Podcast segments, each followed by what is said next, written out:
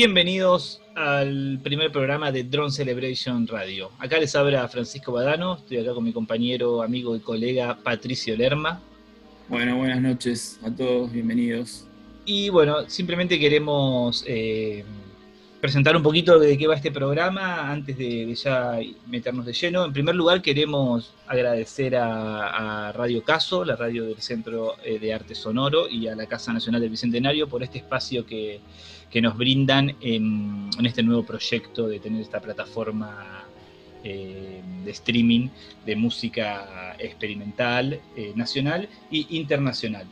La idea de este programa, eh, bueno, es un poco, nace eh, a, raíz de nuestro amor o pasión por, este tipo de sonidos y lo que queremos es armar una, plataforma de difusión de trabajos, obras, artistas, eh, tanto locales como, como, de afuera.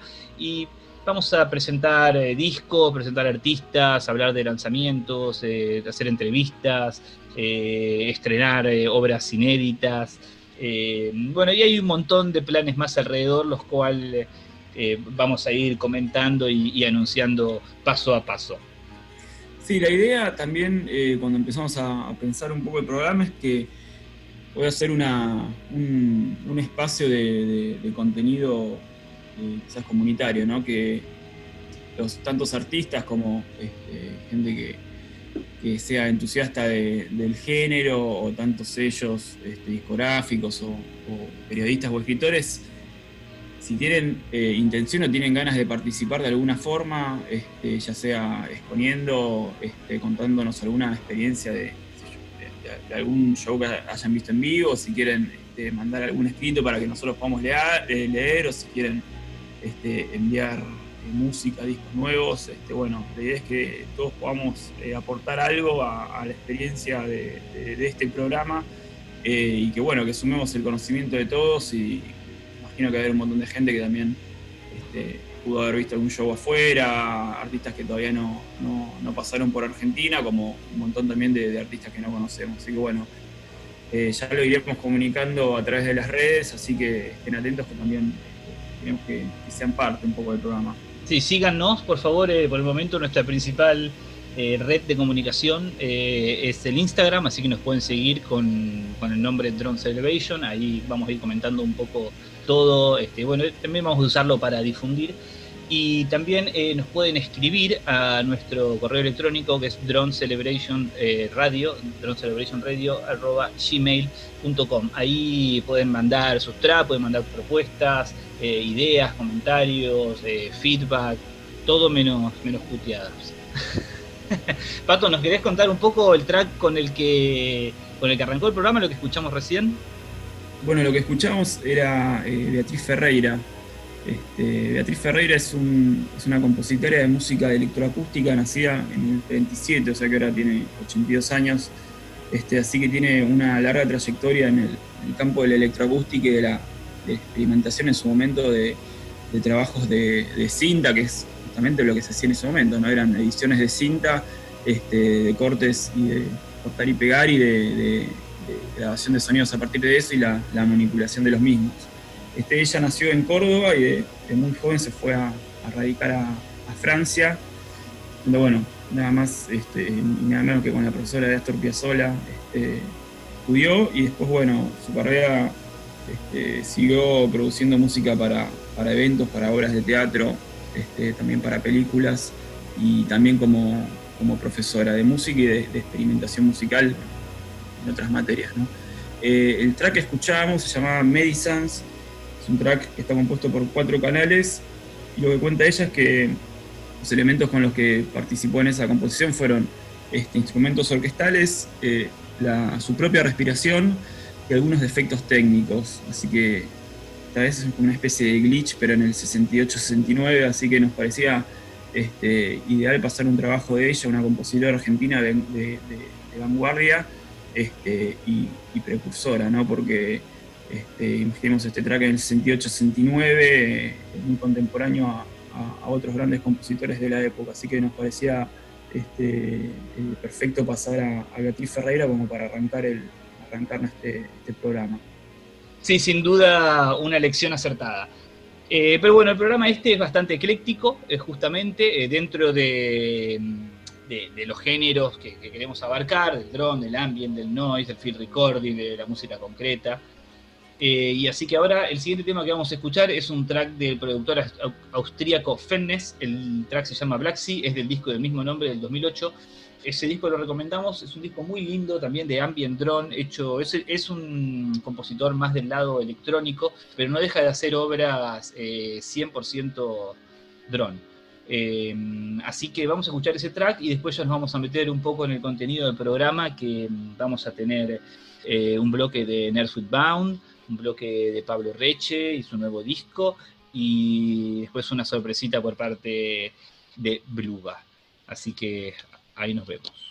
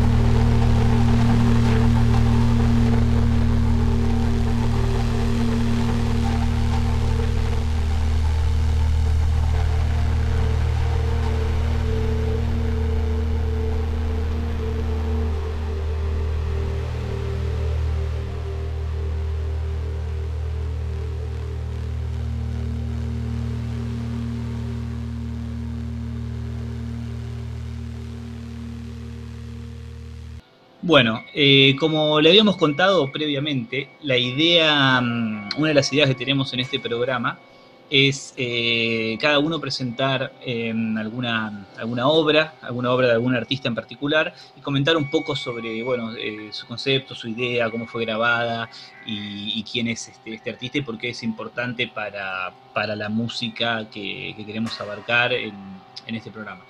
Y bueno, para esta primera eh, ocasión elegimos un disco que se llama Soliloquy for Lilith, es un disco de 1988 del artista eh, Bound.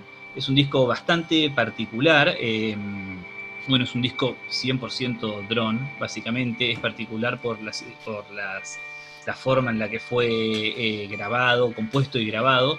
Y bueno, de por sí, Nerf Bound es un artista eh, bastante particular, ¿no? muy prolífico. Pato, no sé si nos querés contar un, poco sobre él antes de que pasemos a, hablar de la obra en concreto. Es uno, o sea, dentro de la carrera de Nasu Wang, eh, digamos, como que el género dron se da, género dron propiamente dicho y, purista se da quizás en, en, algunos pocos trabajos, ¿no? Más allá de que dentro del concepto general de, la experimentación siempre va a haber momentos en que eh, se encuentre un poco ese sonido, eh, no es, digamos, como el, concepto general de, él, porque básicamente lo de él va por otro lado. Eh, Gone arranca en el 78 como un trío. Es un trío de. Él junto a, dos músicos más que básicamente lo que hacían era juntarse en estudios, grabar algunas locuras, poner rec y liberarse un poco a sonidos que tenían en la cabeza que eran del crowd rock, que eran de la música experimental de la época. Este, había algunos elementos de manejo de cintas, eh, de música concreta, pero no era eh, lo que fue posteriormente. Después del 78, eh, él, Stapleton, decide como empezar una carrera solista porque no iba muy de la mano lo que tenía en la cabeza de él con lo que tenían en la cabeza los dos músicos que, con los que compartía la, banda, así que empieza a tomar otro, otro camino. En el 80 saca eh, Merciful Sweat, que es, digamos, como el primer disco donde él explaya sus ideas de, la música, digamos, fuera de, lo que era el trío. Este, Jet tiene dos temas, cuenta con dos temas que uno se llama Dada y el otro se llama Futurismo, que es bastante literal, digamos, por donde quería ir el tipo. Eh, Dada justamente es un tema que es como una especie de, mezcla de, ediciones de, audio, ediciones de, cortes de cinta, cacofonía, sonidos extraños, se pone medio bizarro, se pone este, humorístico, se pone eh, bizarro, irracional, es como un poco que va por ese lado tratando de representar lo que es el, movimiento. Y después por otro lado, el segundo tema que se llama Futurismo, es justamente la representación de eso, tiene como unos feedback muy rápidos que entran al principio, bien típicos de, la, de, esta, este, este, movimiento que, preponderaba la velocidad, preponderaba la tecnología, preponderaba el, avance de la máquina frente al hombre. Y creo que eso es lo que trataba de, transmitir el, tipo en este primer disco solista, ¿no? Decía, bueno, por un lado voy a tener mi lado dada, que es el lado de lo bizarro, de lo extraño, de lo humorístico, de lo irracional, este, eh, de lo irreal, y por otro lado voy a tener mi lado que es el futurismo. Es lo duro, lo industrial, lo ruidoso, lo noise, la máquina, este, la velocidad. Así que creo que ese, ese disco, que es el tercero eh, y es el primero que empieza él como solista, es un poco la clave para adentrarse después en, todo lo que va a ser la, la Donde comienza él a, liberar plenamente su, eh, toda su creación. Claro, toda su necesidad de plasmar un poco estos dos conceptos. Y en el medio te encontrás con un montón de cosas, digamos. Eh, te encontrás con, discos que son este, industriales al extremo, que hay otros que tienen partes de folk, hay otros que tienen partes de, música como este, de cabaret, y bueno, y está Soliloquy, que es... Mucho tape loop, mucho tape loop, mucho collage sonoro. Y está... eso es casi, en realidad casi como que, dominó por completo lo que es el, arte de componer con, con collage sonoro y con, con tapes. La Claro, claro. eh, creo que es un poco el, el arma de, de él, es por ese lado. digamos. Es casi un artista eh, más orientado al, al crowd que, que- que al drone o al ambient, a pesar de tener bastantes discos de, de drone, especialmente. Claro, claro, claro. Y bueno, este, y en el 88 aparece Soliloquy, que es como una obra maestra de Drone. eh, y bueno, es el, es el que teníamos pensado pasar hoy, ¿no? Así es. Bueno, como decíamos, el disco Soliloquy for Lilith lo grabó en 1988, básicamente él en, en conjunto con su esposa. Él ayudaba, que también es artista.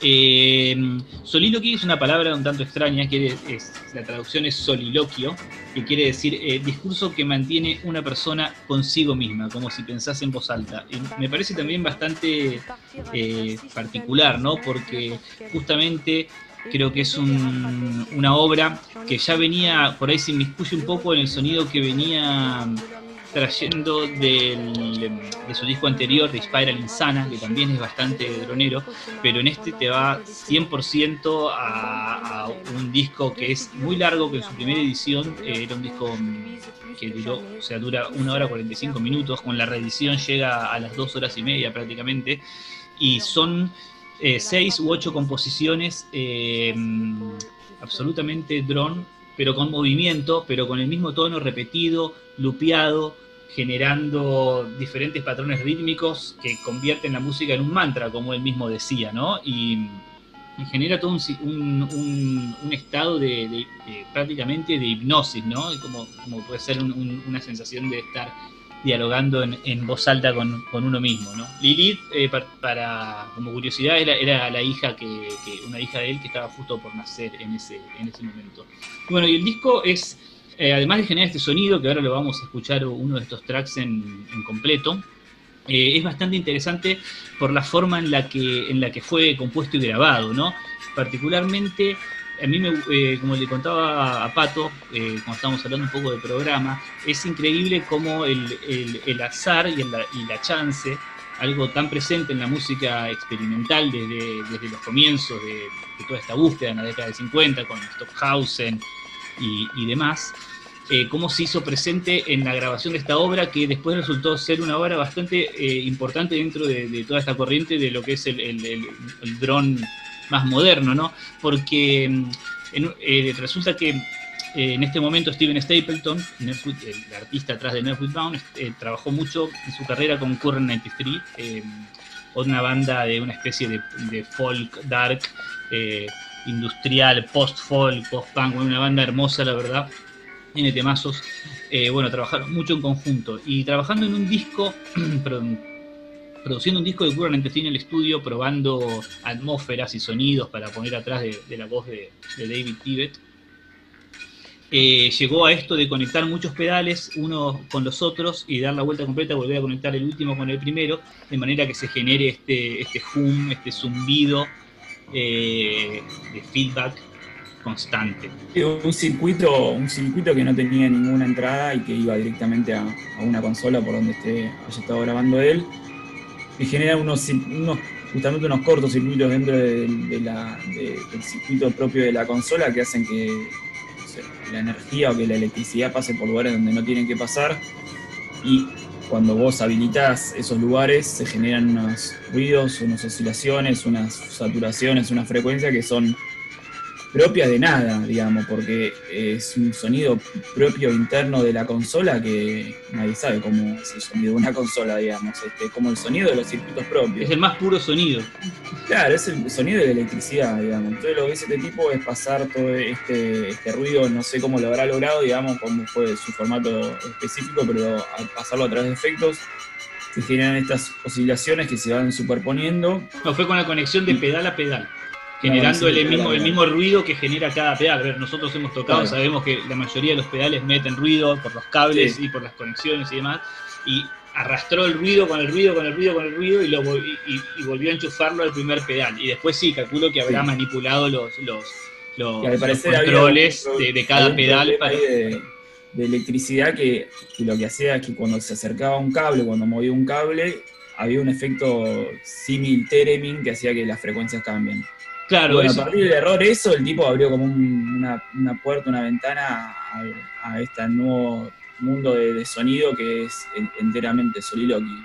Este, y este- la verdad que es, es maravilloso porque es un disco de, de drone ambient que es un disco muy eh, fácil, muy este, placentero escuchar, digamos. No es un drone igual es duro, intenso, ¿eh? igual es intenso. No es, es Brian Eno. sí, pero eh, como que carece de distorsión o carece de partes tonales muy clavadas, entonces eh, te va llevando y, y profundizás, digamos, ahí en el viaje, porque eh, sí, como decís vos, parece liviano, pero después se va, se va poniendo. Este, eh, nada. Eh, No, sí, es, es, em, bueno, quería remarcar eso que justo lo nombraste vos, de cómo justamente haciendo esos descubrimientos, generando los sonidos con los pedales encadenados uno al otro, eh, encadenando uno al otro y perdón, y, y- y después acercando, generando, tocando esa cadena de pedales como si fuese un theremin, en la medida que él acercaba su mano y unía sus dedos generaba diferentes oscilaciones en el sonido. Y justamente eso después contó que al parecer se dio esa, eso, esa, esa electricidad se generaba por una falla eléctrica en el estudio, o sea, de qué manera el azar y la chance se hizo presente en la grabación de ese disco que hoy en día sigue siendo también uno de los de los discos principales de toda la carrera de, de él, creo que fue su primer, de hecho en su momento fue como su primer medio gran éxito, digamos, ¿no? Según leí, le- fue lo que le permitió luego mudarse de Inglaterra a Irlanda, a una casa muy particular en la que vive, que les recomiendo si tienen, si les gusta el artista, que busquen un, un documental que está en YouTube que muestra su casa, de cómo se construyó todo él, y bueno, se puede eh, conocer un poquito Su, más su de, colección de discos de, su colección de discos. de todo.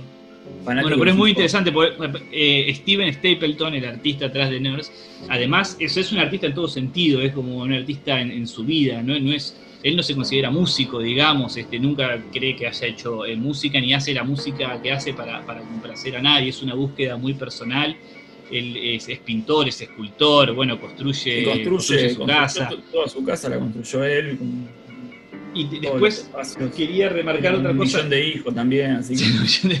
ya grandes. Pensá que tiene sesen- más de 60 años, el señor St- Steven. Y Sí, después eh, él volvió, o sea, después de ese disco no volvió a hacer este drone particularmente y después... me parece que hay algunas obras, sí, hay, hay algunas obras, sí hay algunos Sí, otros discos droneros. Pasa que el dron no es, la, la- producción eh, eh, 100% dron no es, no, es, eh, no, es, no es constante a lo largo de toda su carrera, sino que aparece en diferentes momentos. Él es un artista muy libre, muy libre. Este, Y después lo empezó a lo que presentar. tiene ganas. Después en el 2000 y algo empezó a presentarlo en vivo con otra formación, empezó a presentar este disco también Soliloquy, eh, con una formación de violín. Con Blind Cave Salaman- Salamander. Con Blind Cave Salamander, que, eh, eh, Sí. con una formación de violines y con otros músicos invitados que simulaban un poco lo que era el disco y está, está muy bien. Sí, ahí se, pero era, era como una, era una presentación de, de dron, la verdad que está increíble lo que estuvimos Sí. escuchando, eh, era para entrar en, en hipnosis.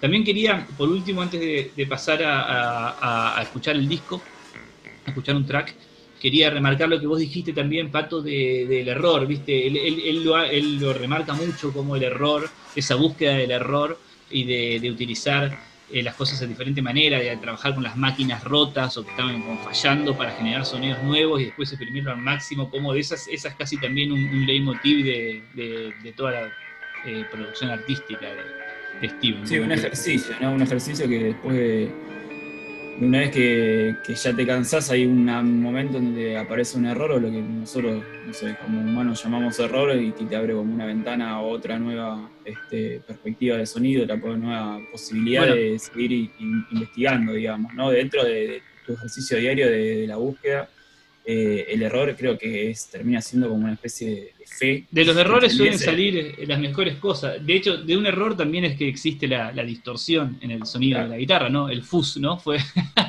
increíble. Sí. Bueno, vamos a suficiente, suficiente mm, cháchara. Vamos a pasar a escuchar completo el primer track de Soliloquy for Lilith, número uno. Que lo disfruten. Nos vemos en un ratito.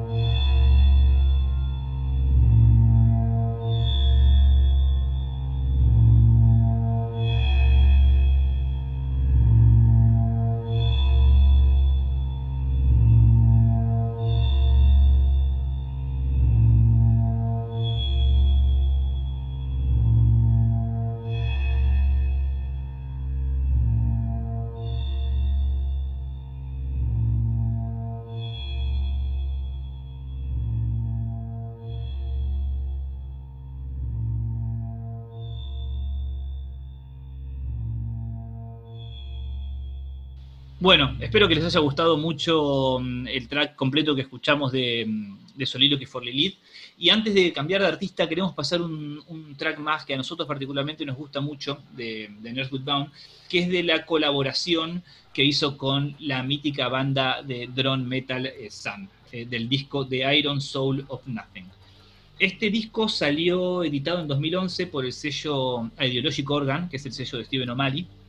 Eh, y después, eh, y en realidad fue comisionado a, Nurse por parte de Sun para la edición, la edición japonesa del disco eh, Double O Void de Sun, que es el segundo disco. Es un disco, es un disco característico de Sun, de puro drone metal, en el cual le pidieron me pidieron específicamente a Nur si lo podía básicamente remezclar, eh, retocar, que es un poco lo que varios artistas habían hecho con él, ¿no? Del caso de Stereo Lab, por ejemplo, también tiene 12, 12 EPs. sí, había tenido trabajos de, reformulación de discos, de, envío de material, envío de, pistas y él reformularlas, que es un poco lo que, hizo en este disco, que es espectacular, porque lo que hizo básicamente el tipo es armar un disco nuevo eh, con los tracks y con las pistas que le había pasado San, se adueñó del material de una forma totalmente libre, porque si te tomas el trabajo de escuchar un, los temas, primero que ninguno de los temas se llaman como los temas del disco de San, o sea, el tipo también le cambió los temas, te cambió los temas todo. Este, y lo reformuló de una, de una manera en que no, no reconoces ni las guitarras, no reconoces el ambiente de San, hay algunos temas que, bueno, como el que vamos a pasar, que tienen un ambiente de, como de dark ambient, pero no reconoces ni distorsión, ni, las guitarras cayendo, ni, nada de lo que pueda llegar a ser como representativo de... sí, es un, es, un, es un, rediseño completo del, sonido grabado. es, una, es una reformulación como si él hubiese capturado sonido de un lado y hecho un disco, bueno, se lo pasaron y armó estos cuatro tracks que tienen algunos este, hay uno que tiene como la, voz del cantante de Goatsnake, que había uno de los tracks del disco que lo tiene. Que la, sí, que la ubicó en otro plano diferente, que queda muy bueno, eh, que me hace parecer un poco al, disco que sacó después este, Sam con, con Scott Walker. Este, es un track parecido a ese, el estilo que tiene. Y bueno, después lo que hizo es reformular todos los audios de una forma un poco más atmosférica, digamos, y, sin reconocer, no, hay como ningún patrón de reconocimiento de guitarras ni nada, así que es un, laburo increíble el de, este. Sí, la verdad que eh, a nosotros nos, gusta mucho este disco en particular. Al mismo Steven O'Malley le encantó, lo dice en la, edición del disco, dicen que, la idea fue encargarle algo a, a, que para que esté justamente en el estilo de Soliloquy for Lilith, lo cual tiene sentido, ya que seguramente es una obra que, influenció de sobremanera a, a, Sun y a San. Y, ellos mismos quedaron, les voló la cabeza, les pareció increíble. Así que bueno, la, palabra, la palabra comisionado suena a que querían cumplir el sueño de que Northbound les, les haga con ellos o tomá, tomá en, plata, una, en una entrevista le preguntan a Ners este, al respecto de las colaboraciones y según él siempre lo, siempre lo van a buscar, él nunca le pidió una colaboración a nadie. Bueno, ahora vamos a escuchar eh, el cuarto tema de este disco, que es eh, Ra at Dawn, que mm, Nurse lo dividió en dos, en part 1 y part 2. Así que vamos a escuchar la parte 2 de Ra at Dawn. También es un, es un track, eh, dura unos 14 minutos, pero la verdad que pasa por varios lugares y genera una atmósfera mm, increíble, surrealista, oscura, bueno, tal como nos podemos esperar de, un, un hijo de, de Nurse Down y,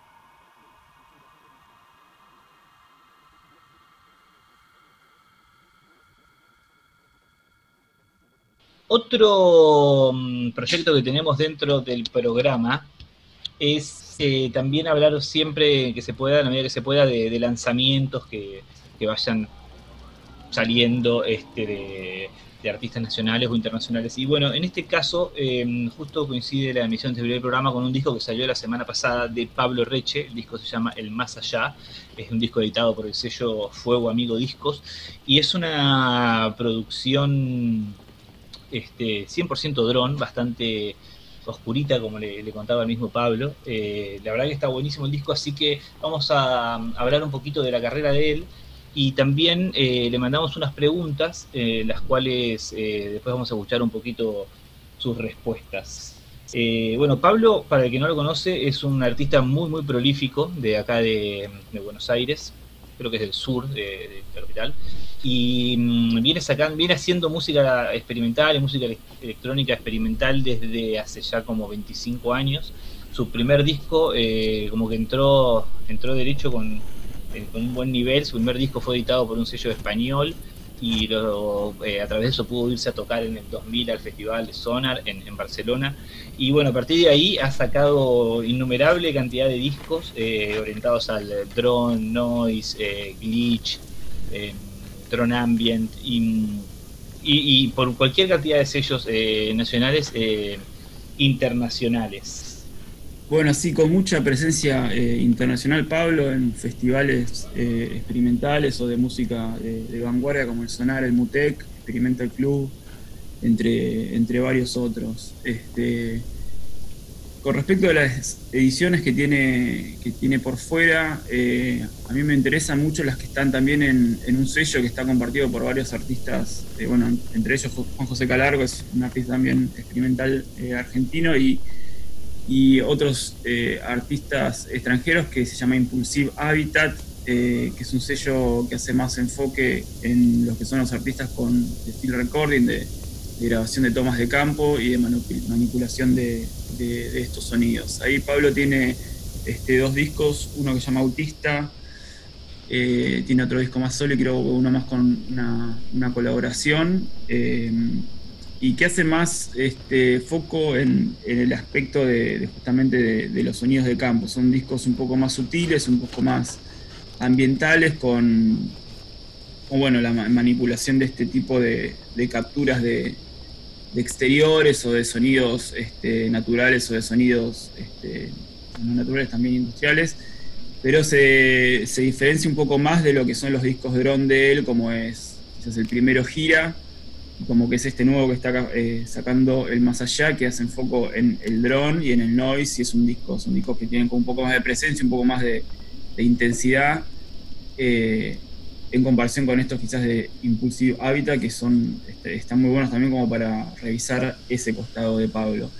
Y después hace poco sacó un track que me pareció que estaba muy muy bueno, que ese hace quizás más hincapié en la parte de glitch, en la parte de error, eh, que es un, es un, tema que se llama Unclick 2020 y que está alojado en el Hard Disk Museum, que es una muestra de arte sonoro que está curada por, eh, por Jorge Castro.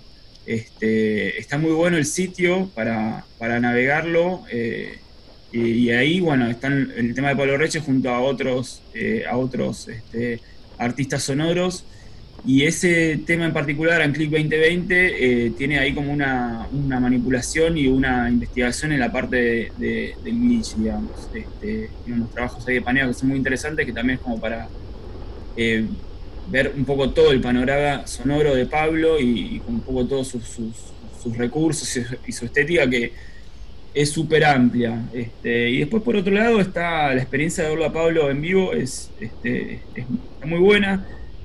Eh, me, pasó personalmente algo muy particular que, que, que se da cuando lo escuchás, es que en esta confusión de sonidos y en esta superposición de planos se empiezan a generar como unos terceros sonidos o que se dan como quizás en un plano más inconsciente que parece que existieran y que después no existen, como escuchar voces, escuchar algunos sonidos que se dan de, esta comunión de capas. Después hablándolo con él, también preguntándole, mira Pablo, me pareció escuchar una voz femenina, me dice, no, nada que ver. nunca, utilizo, nunca utilizo voces en, en mis procesos ni en mis trabajos pero bueno, se da como esta, esta hiperposición así de planos que te generan como una tercera escucha, una más inconsciente que después la traes un poco acá a... el, el drone noise genera una, bueno, una parte que algo que, que yo hallo muy interesante dentro de, estos sonidos es justamente las capas y, de armónicos que van sonando atrás. Sí, como un armónico, como una nueva, como lo que es la, Blue Note del jazz y, del, blues, esta sería como la, noise note o la drone note, que es este, como esta, este tercer sonido que sale de, la unión de dos capas o de más capas que, parecería que existe y en realidad no existe, digamos. Este. Tal cual, ¿no? Y siempre cambia según el el, recinto en el que se esté tocando, porque tiene que ver con las, con, las resonancias de, que generan las mismas paredes del lugar, con la acústica. sí, exactamente. Voy a. Este, el de, particularmente los, los armónicos que se generaban en el recital de Fenomaria acá en Buenos Aires es algo que voy a acordar, creo que para siempre. Sí, sí, tiene, eso la verdad que tiene muchísimo que ver este, con, el espacio donde se desarrollan los, shows y el mismo sonido hace que, que, cambie este, absolutamente. Y bueno, con, Pablo no, me, pasó, nos pasó este, de tener muy presente como esta, este tercer sonido, esta tercera capa de sonidos. Este, así que bueno, lo que vamos a escuchar ahora, eh, si te acuerdas, Fran, va a ser el, nuevo de, de, Pablo, es el que sigue ahora. Sí, vamos a, bueno, eh, por suerte, como dije antes, le hicimos algunas preguntitas y nos mandó las respuestas, así que vamos a escuchar un poco algunas definiciones de, sus trabajos en, sus propias palabras, em, un poco sobre el disco nuevo, sobre cómo, cómo en general graba, sobre cómo, eran, cómo era la escena o, la movida en Buenos Aires eh, hace 20, 25 años atrás. Y mm, también, bueno, es, es muy interesante la, historia de él. También recomiendo la entrevista que le hizo Cultura Press eh, con motivo del lanzamiento del nuevo disco. Hicieron una acción ahí conjunta. Y mm, bueno, también nos olvidamos mencionar que el nuevo disco viene acompañado con un video eh, realizado por Manuel Embalse. Así que el video está colgado en, YouTube. Así que también eh, véanlo porque es una va bastante bien con la música. Mm, y, bueno, y ahí para adentrarse un poquito más en, el pensamiento de Pablo, está muy buena la, entrevista que le hizo Leandro a Subcultura y también recomendamos mucho ese medio porque eh, eh, viene apoyando la cultura eh, underground y experimental desde hace fácil 8 o 10 años. así que es un medio que, apoyamos mucho también. Y bueno, después en la, nota, también hace referencia a a influencias de él del futurismo y del dadaísmo, que es lo mismo que veníamos hablando un poco con, con Tal cual. Este, y como en su momento, como el, tratado futurista también este, fue parte de su influencia con el uso de, del ruido y de la, y de la maquinaria como, como referentes, y también de, bueno, de Luigi Russolo, este, también fue uno de los, de los pioneros en el ruido. Este, así que también conecta un poco con lo que veníamos hablando antes de Nuevo Boom. Bueno, suficiente. Vamos a escuchar eh, un poco las palabras de Pablo y después vamos a escuchar Meden del nuevo disco El Más Allá, que salió la semana pasada por Fuego Amigo Discos. Y después inmediatamente vamos a escuchar el track E del disco Circular, grabado en 2018 y editado en 2019 por Sonido Atmosférico Ediciones, un sello experimental de Córdoba. Bueno, los dejamos y nos vemos en un ratito.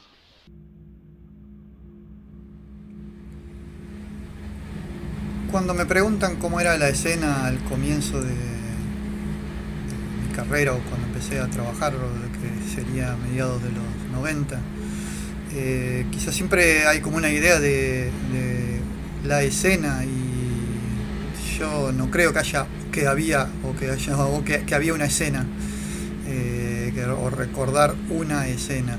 Por supuesto que era muchísimo más eh, reducido de lo que pasa ahora y éramos muchos menos y nos conocíamos todos.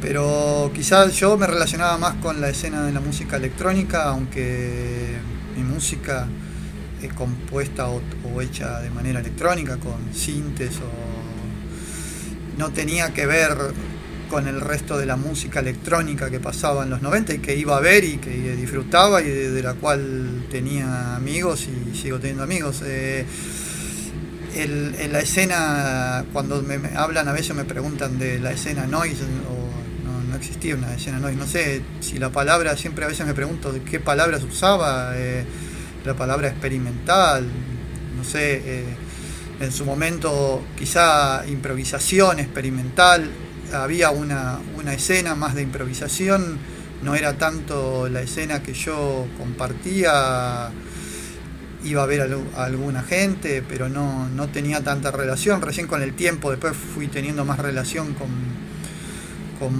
mucha gente de, esa escena eh, y, quizás eh, también, como siempre digo, eh, quizás relacionaba la escena electrónica con la escena o con, los que los, los pocos que hacían música o electrónica ambiental a partir de, de Melero acá, ¿no? Y, o, gente que intentaba hacer algo más, más relacionado con la música ambiental. Y yo la mezclaba un poco más con la música industrial y otros la mezclaban más un poco con la música eh, electrónica tecno. Y ahí quizás se hacía una mezcla entre algunos de ellos, de nosotros.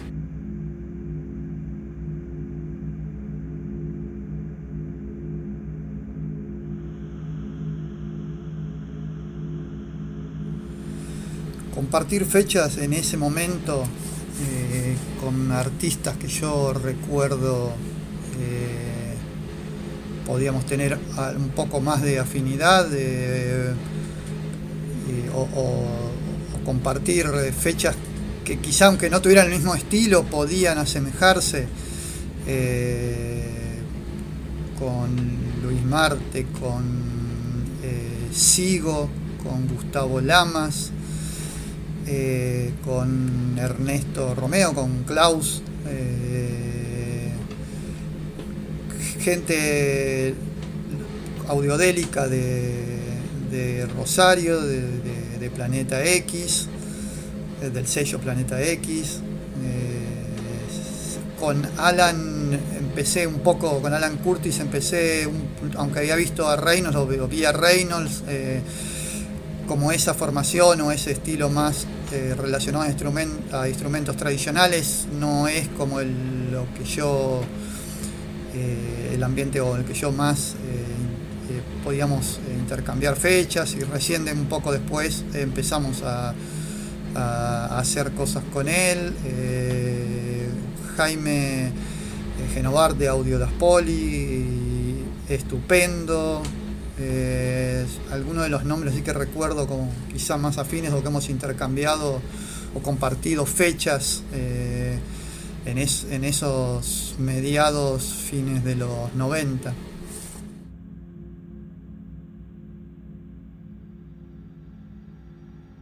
El último disco que salió por el sello Fuego Amigo, una idea conjunta con los chicos, nos conocemos y Ah, hemos hablado en algún momento de, editar algo y justo había terminado, tenía un material que me parecía que podía interesarles, se lo propuse, lo escucharon, les gustó y así se dio la colaboración.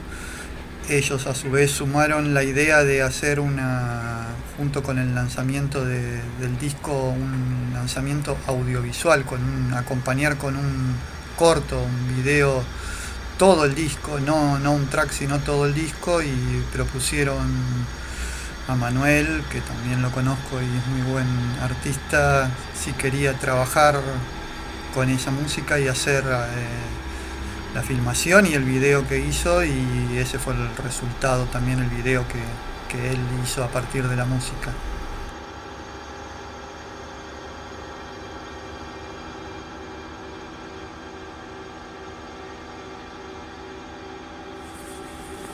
Los instrumentos que uso para trabajar suelen ser los mismos, aunque van cambiando también con el tiempo. Uno va incorporando eh, algunos nuevos o cambiando, aunque hay algunos que siempre, desde hace muchísimo tiempo, son, son siempre se repiten. Eh, fundamentalmente desde que comencé, aunque fue cambiando el método o, el instrumento de grabación, ahora tengo un grabador digital, eh, un grabador Olympus, empecé grabando con cassette y con Walkman y también luego con minidisc. Las grabaciones son como algo fundamental en la mayoría de mis trabajos, eh, tanto grabaciones de ambientes, eh, se puede grabaciones en la naturaleza, pero muchas grabaciones en, mi estudio o en la calle o dentro de eh, el subte, por decir un, por decir algo, o sea, sonidos, distintas clases de sonidos, todos los sonidos que me parezcan interesantes para poder eh, luego recortarlos y, procesarlos. En algunos casos más procesos, en otros casos menos procesos. Y ese siempre es como el material base que al cual le sumo eh, también en el estudio un par de sintetizadores y los procesos, efectos que, hago, siempre trabajo con pedales, pedales de guitarra eh, algún par de raqueras para las cámaras. Eh, una favorita mía es la Lesis Nanoverb, que tengo dos, dos iguales. Y la, uso desde mi primer disco que tenía una, ahora tengo dos. Siempre, no sé, el 90% de los trabajos siempre uso la Nanoverb para las cámaras.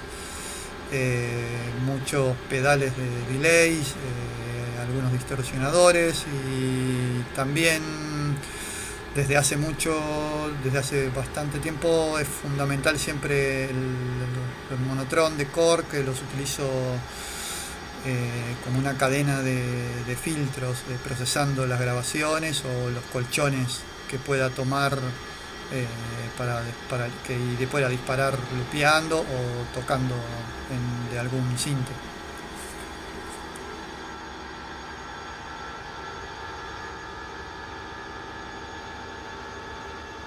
El dron para mí es o sea, como la definición que, es, que más se me acerca eh, o me viene a la cabeza eh, sería como la repetición continua de, una nota o de un par de notas.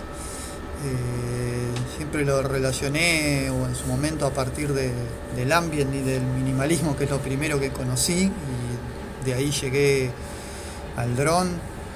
Eh, desde el ambient, por supuesto, de Brian Eno, que es súper influyente para mí, y, y cómo eh, empezaba a disfrutar o de ciertos discos que los podía dejar indefinidamente sonando eh, y después conocer a Lamont Young, eh, Tony Conrad, Henry Flint, todos esos músicos de los años 60 que serían como los padres del dron, Paulino Oliveros algo que fue fundamental eh, en mi formación o en mi gusto y en, o en mi estética drone, aunque quizás tenga sea distinta porque en mi caso siempre todo eso va mezclado con ruido, con el noise que vino del, del industrial o después del post-industrial. Y ya hacia mediados de los 90 eh, cuando empecé a hacer las cosas y conocí artistas eh, del ambient aislacionista o el noise o drone, eh, como por ejemplo Francisco López o Thomas Conner, y quizás también un sello como importante referente para mí que fue el sello Drone Records de, Alemania que cuando también descubrí a, partir de las primeras cosas que se podían empezar a conseguir por internet, de bajar por internet, descubrí ese sello y, todo un abanico de, artistas así más under, eh, de dron puro. Y bueno, hoy en día eh, sería inmenso eh, la cantidad de nombres, pero me parece que es como un buen abanico eh, ese, esos nombres, ese panorama, hablando desde cuando yo comencé a mediados de los 90 y tomando los referentes de los 60 eh, como primordiales.